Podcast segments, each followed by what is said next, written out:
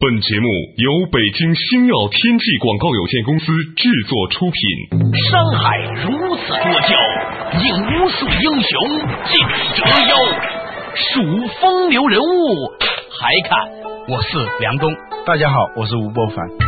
两个男人孕育五年，梁冬、吴伯凡帮你坐着打通经济生活任督二脉，东吴相对论。好戏马上开场。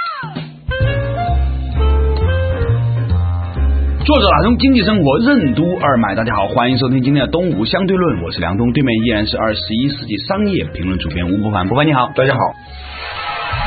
新一代年轻人追求怎样的生活方式？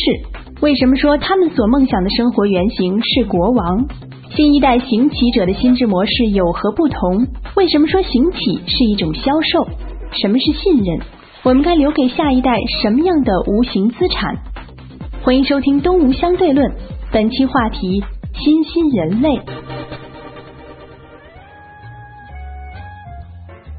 话说呢，今天呢，在等待吴伯凡来录节目的过程当中，我正走在这个录音棚门口啊，突然三个小男生、小女生，九零后呢，拉住了我，我很是诧异。不凡，你知道干什么吗？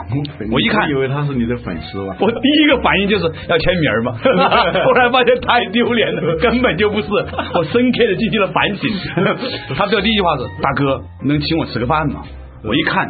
那小女孩吧，还长得挺漂亮的，嗯，很清秀啊，干干净净，头发呢还蛮时尚的，但是不是那种夸张的那种，一看呢就是那种好像是家教很好的、很好的家庭出来的。淑女型，没有风尘气，毫无中学生呢。其中一个小女孩呢，十五岁。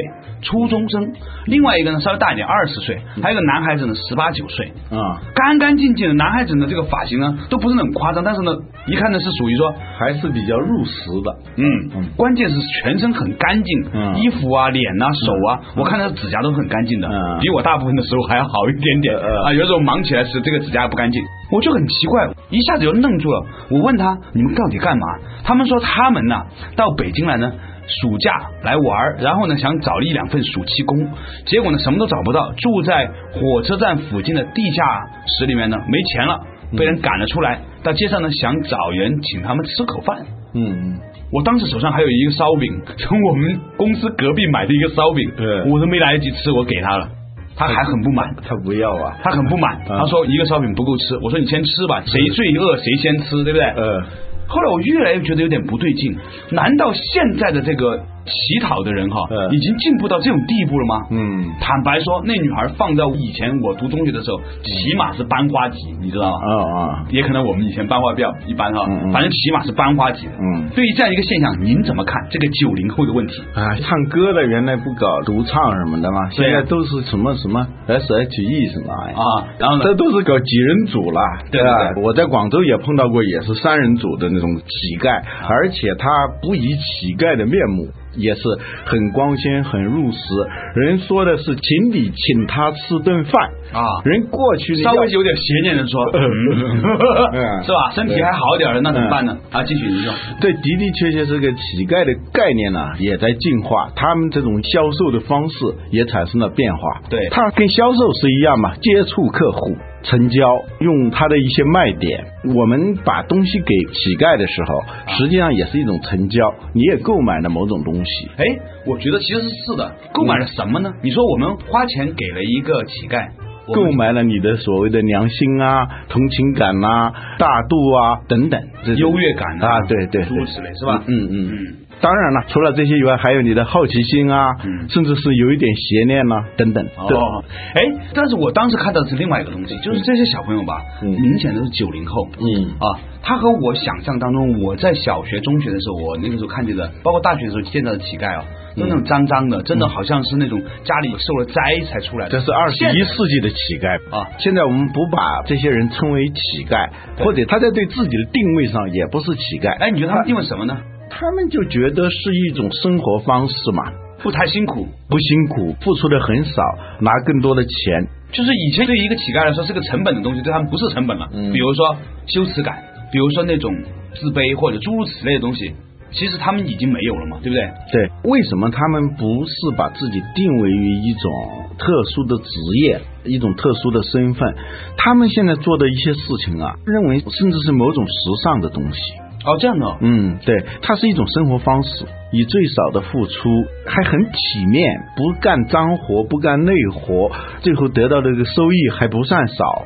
传说中的什么位高钱多责任轻离家近遛狗遛到腿抽筋手牵手到手发软是吧？有一回我们在瑞典的时候去参观瑞典的王宫，在这周围的树林子里头转，然后碰到一个老头在遛狗，有个朋友就把他那个拍下来了，拍下来回来当地的司机告诉我们这就是他们的国王，其中有一个人马上就说哦原来梦想中的位高。钱多责任轻，上班离家近，遛狗遛到腿抽筋，这就是当国王啊！原来是，就瑞典的国王就是这样的，他上班就在他自己在王宫里头了嘛，是吧？他不用去挤车嘛，地位也非常高，住着那么宽敞的房子。新一代的人那种理想的生活方式，他的原型原来是当国王。对呀，而且是瑞典国王。你知道，瑞典国王他是一个没有实际权力的国王，相当于这个国家的形象大使。他不能够对政治经济发表任何实质性的言论和评价，他也没有拥有任何实质性的权利，他是一个象征。很好啊，这个定位。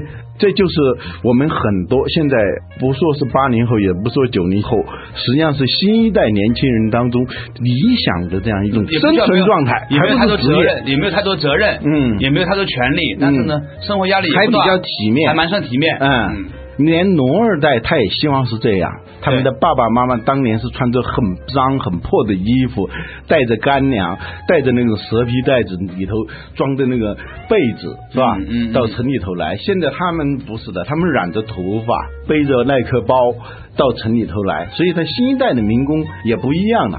当然这只是很少的一部分了。虽然你在任何一个城市现在都能见到，我每次到广州出差的时候。差不多都能见到。我有一回是碰到一个三人组的，我们把他叫什么？三人组人士啊，行乞人士啊，行乞工作者。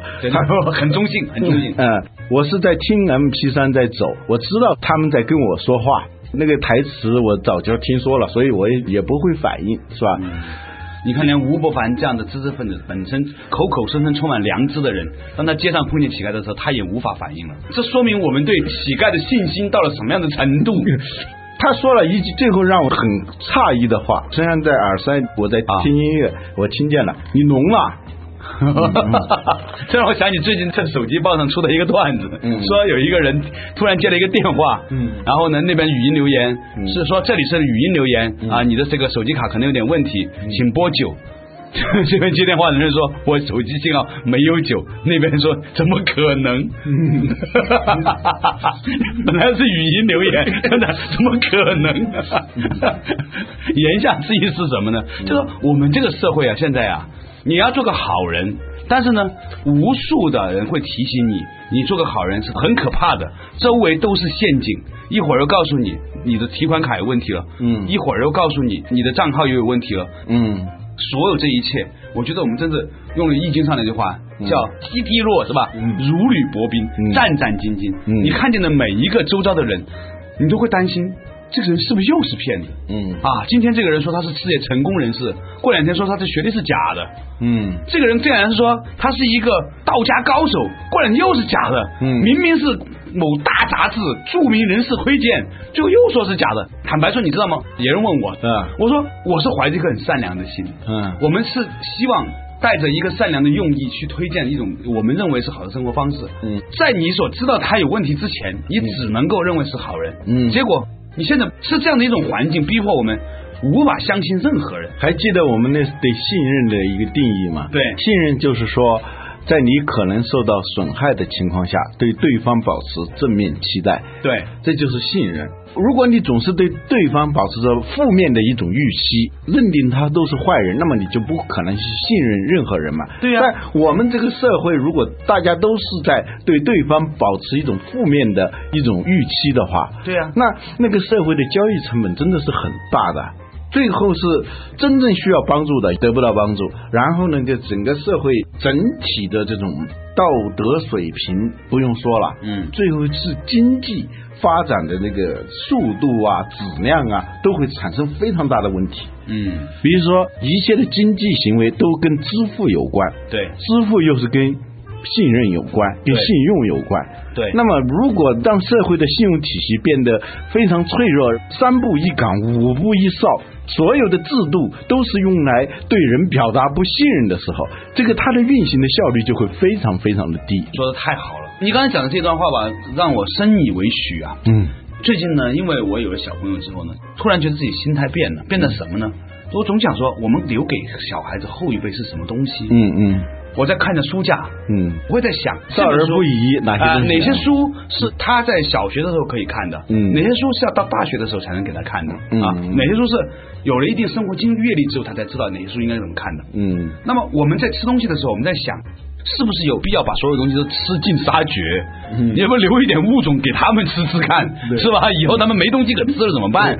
我们现在留下了什么？如果我们现在不能够留给我们小孩子一个对于未来的诚信的社会的话。就遗产吧，我们给下一代留下些什么样的遗产，或者说下一代他们拥有的资产，一些无形的资产该是什么样子的？对。新一代的这种很后现代的街头行乞工作者啊，对他们呢只是社会很少的一部分。其实呢，你发现他的这种观念，他之所以心智模式，他的心智模式，他之所以很淡定从容的走上街头，像谈生意一样的来行乞啊，这里头说明他是理直气壮，是吧？心安理得，嗯。弄得我很心不安理不得，我觉得好像我被边缘化了，你知道吗？嗯，我在那一刹那间，我站在街角，他们眼睛如此的恬静而温和的看着我，对，充满了一种好像是在问路一样的情况，而其实当时他在要我从我的钱包里面拿出现金给他，我给他一个我没来得及吃的一个饼，我给他吃的时候，他只是淡淡的，既不愤怒也不羞愧的说不够。能不能够是现金的时候，我觉得我被边缘化了啊！稍事休息，马上继续回来。动物相对论。为什么年轻人越来越懒？懒惰为什么变得不再可耻？什么是宅一代？宅一代的价值观有何不同？美国政府为什么要出资研究中国的九零后？我们该如何理解新兴人类？新兴人类又该如何面对老一代？欢迎继续收听《东吴相对论》，新兴人类。你想了解东吴相对论的最新动态吗？你想和主持人梁东、吴伯凡进行交流吗？或者你对我们的节目有什么好的建议？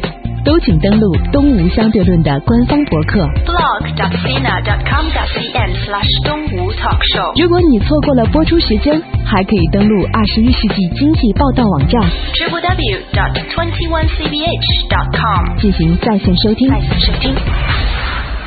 梁东吴伯凡帮你坐着打通经济生活任督二脉，东吴相对论。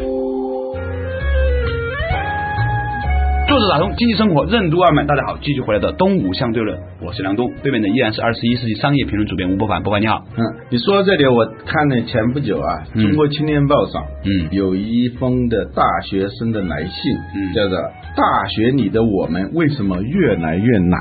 现在你发现没有，懒好像不太是个贬义词了啊，起码是个中性 啊，对对对，就是我很懒，我这人很懒的啊。他说出这个词的时候，心里头没有任何愧疚了，这就可以说他是一个中性的，甚至带有某种优越感。你不懒的人反而是很 out 的，这样一种很愧疚是吧？啊，我很懒，可是我很懒。这封信呢，就说他到了新的单位报道快一个月了。还是在间隙期，和所有的新的职场人一样，他也有很多的困惑。这样的困惑还不是工作本身，而是每天啊收拾办公桌、给绿色植物浇水、整理文件、取报纸这样的事情。我打心眼里觉得这都是一些小事，但我的工作团队的头已经很严肃的跟我说过两次，收拾收拾你的桌子这种不好的习惯不要带到工作中来，他就觉得很诧异。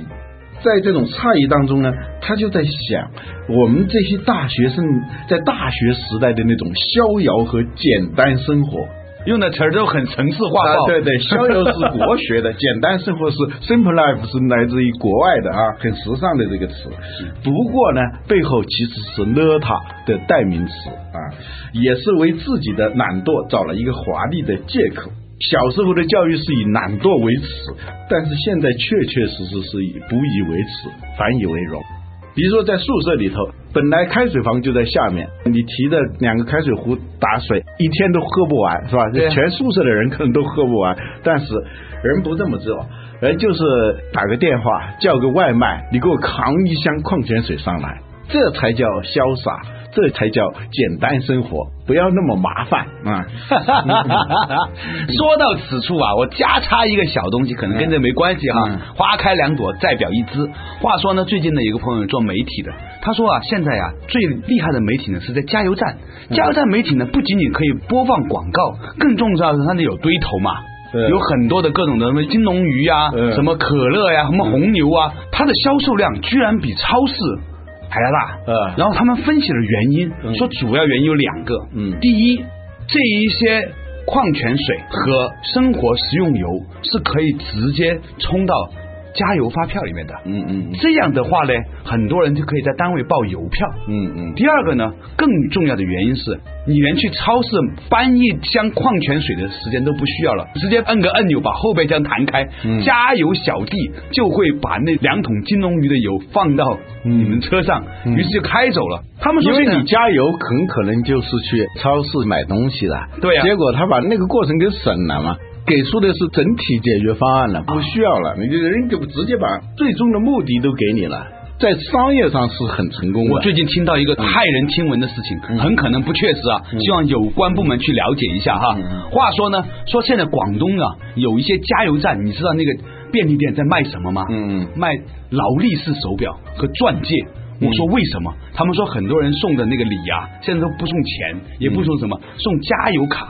因为加油卡呢，在公司账上呢是可以计入公司成本的，你知道吗？就是你公司做账很难做嘛，油费大家是可以接受的。对，所以很多人是送加油卡送出去，那很多人拿到油站拿到三万块钱加油卡都不知道该怎么加。于是呢，顺便买一个卡地亚的手表。嗯嗯，这个事情是听说的啊，有关部门可以去了解一下。但是呢，我觉得说呢，从另外一个角度上反映出当今社会的运行机制。嗯，中学里头。或者说，他的爸爸妈妈读中学的时候认为可耻的一些事情，现在都认为是很时尚的。宅就一个字，现在流行的，对呀，就是宅。你知道宅是什么？宅实际上就是不动啊，就是待在那儿。别人一切的都是通过信息社会的各种工具来解决这个问题。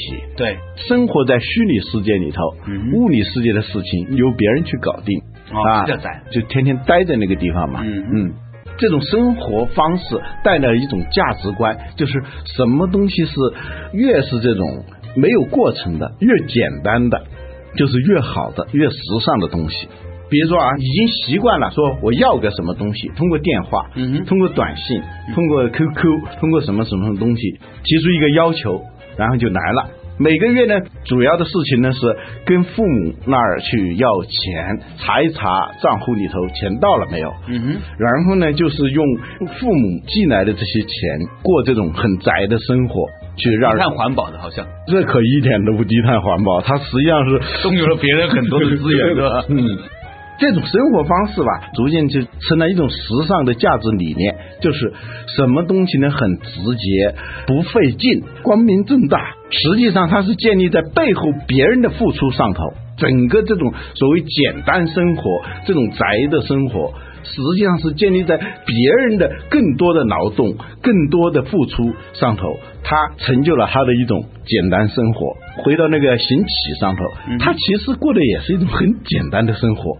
不是那么复杂的。不是很费劲的去找工作，绩效考核 KPI，跟领导沟通 team building 啊，是吧？等到一个月才拿一次工资，那个太费劲了，那种生活。像你这么一形容之后吧，嗯，我都觉得这生活挺好的，只要你放下架子，嗯，干干净净的，从容镇定的，平常，你佛陀不也是这样吗？嗯，对，所以他获得了某种价值观上的一种提升，它的合法性，它的合理性，合理性。性、合法性，甚至某种荣耀性，都得到了一种证实，起码是自己相信这一点。那种复杂的生活，传统的那种方式的啊，追求过程的，追求过程，先付出，春耕夏耘秋收冬藏，那种过程太复杂了，太不信息时代了，太不九零后了。有一个我们的一个听众啊，一封来信，我一直没说给你听，突然想起来了，当时读了以后很诧异啊，笑了一笑就忘了，今天突然想起来了啊。话说某个大学的一个学生，嗯。首先呢，就说了一通，我是你们的忠实听众。紧接着呢，就是下面的了。但是啊，就是那个看不见的但是，我家里头很穷，我现在在大学里头，我想拥有一台电脑。你们俩都是成功人士，你们的公司和你们个人肯定都有那种旧电脑。嗯，我希望你们两人一人送我一台旧电脑。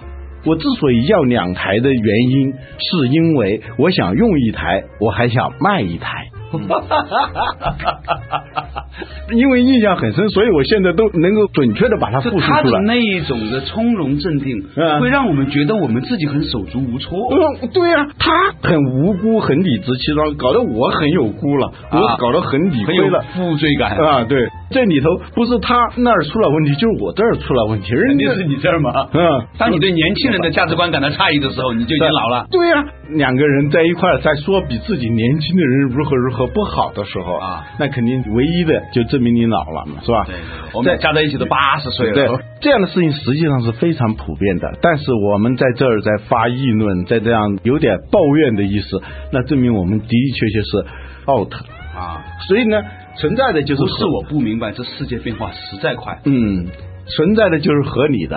我们需要的是先认识，哎，这个现实怎么会是这个样子的呢？对呀，不仅我们在想这个问题，连八零后都在想。现在不仅是八零后，现在据说啊，美国一家公司忘了他的名字了啊，跟南德公司的地位差不多的一家公司，就是给美国政府做咨询的，在研究一个什么课题呢？研究中国的九零后。哎呦，他们的生活方式、他们的价值观、他们的行为方式等等。在做一个很重大的话题，大家知道，美国政府要出钱做的这种课题，那都是很贵的了。嗯，为什么他们会启动这么一个重大的研究呢？是因为他们突然意识到，他们即将要和这一代中国人打交道，这一代中国人是和费正清这样的中国通这样的汉学家所认识的中国人。完全不一样的，嗯，甚至是跟老布什和小布什他们当年在北京的时候，他不七十年代在北京吗？小布什是在骑着自行车走过天安门广场，他们所知道的中国人也是不一样的。别说他们感到陌生，我们刚才说，连我们两个七零后、六零后都感到陌生。嗯，对，天天生活在这儿，对，都还这样。嗯，所以这个地球啊，有一群新的人种出现了，真正的新人类出现了。这个新人类呢？你说这是中国人，真的还不太像，因为他的很多的理念、价值理念，他的行为方式，他耸耸肩，他发出的那种不也呃那样的一些感叹词，都不是中国的，我也不知道是哪儿的。最主要的是他的这种行为方式，你说是西方的，根本不是，很难说这是来自于西方。嗯，而且呢，在西方呢，它不存在一个特别大的断层，什么八零后、九零后、七零后、六零后，在他们那儿是一个很平缓的过渡。但是我们发现，这个七零后的人看不惯八零后的，八零后看不惯九零后的啊，九零后看不见两千年的呢。嗯，对，有个哲学家叫斯宾诺莎说的：“不要哭，不要笑，要理解，这是正确的态度。”那我们如何来理解新一代的中国人？在上个世纪末出生，在这个世纪里成长，他们的主要的生活环境是虚拟世界的。有一个说法，他们叫电子土著。嗯，我们是电子移民嘛，对，是吧？我们原来根本不是生活在这个虚拟世界当中的。对，我们是被迫在部分程度上用一些电子的技术，用数字化的技术，在提高工作效率而已。我们生活的世界还是一个旧世界，而他们呢是生活在一个美丽新世界里头，他们自然会产生一种跟我们无论是在行为方式还是思维方式、价值观上都反差非常大的这样一群人。不要说九零后了，嗯，这两天我在看我儿子的时候啊，嗯，我有感触，嗯，就他六七个月大小孩，嗯，现在天天在玩 iPad，嗯，就是 iPad 上有很多这种电子琴呐那种东西，你知道吗？对对对，在玩，我突然感到很恐惧。我想他长到了五六岁、七八岁的时候，嗯，我跟他讲费正清。或者讲费玉清，是吧？讲张飞，或者讲对他来说都是古时候的事情，都是古时候的事情，完全都是在他想象当中是没有这种观念的。那么我怎么跟他沟通？嗯，问题是这样，不管觉得他们跟我们的反差有多大，但是我们每天必须得面对他们。你的孩子九零后吗？对，我的孩子是九零后啊，很快我就会迎来九零后的员工了啊！你没有办法，你必须得招啊。过去说八零后有这样那样的缺点，但是八零后现在都是主力了。你想在市场上招七零后、招六零后，那是不可能的事情嘛？起码是个合伙人。嗯，对，合伙人。所以呢，今天呢，我们的话题呢，是从我在街边被愕然的几个九零后的街头行乞工作者打扰。而引发的一个讨论，于是呢，就引发了一个对于九零后文化的思考。嗯，其实这个思考，如果今天电脑或者是收音机旁边有一个九零后的小朋友听，他一定非常的切，很不屑的。在心中鄙视那两个加在一起八十岁的老年人，他们怎么会对这些事情有那么多的抱怨和慨叹，是吧？嗯。但是呢，我们也知道说，其实当今的中国正在迎来一个九零后的人开始进入职场的年代，而且一方面我们要面对九零后，我们的孩子、我们的员工是九零后，而九零后呢，也必须得面对我们。因为这个世界并不完全是属于他们的，对。虽然我们长大的时候面对那一群呃五六十年代的人是一样的，对。这个东西，不管你自我感觉有多好，不管那个天空有多么广阔，大地是就在你脚下，但是你始终是要面对比你大的、你认为很 out 的这一群人，所以这是一个很重要的话题，值得我们进一步的探讨。所以呢，今天呢只是一个简单的话友，早一期呢我们再继续的深入探讨。感谢大家收听今天的东吴相对论，下一期同时间我们再见。为什么对年轻人来说自律能力至关重要？什么是自律的四个原则？自律与延迟满足感有何种联系？不愿意承担责任为什么是一种心理疾病？承担责任为什么要先学会尊重事实？什么是保持平衡？如何让我们的心智变得更成熟？年轻人为什么要做到眼高手低？明天同一时间，欢迎继续收听《东吴相对论》，少有人走的路。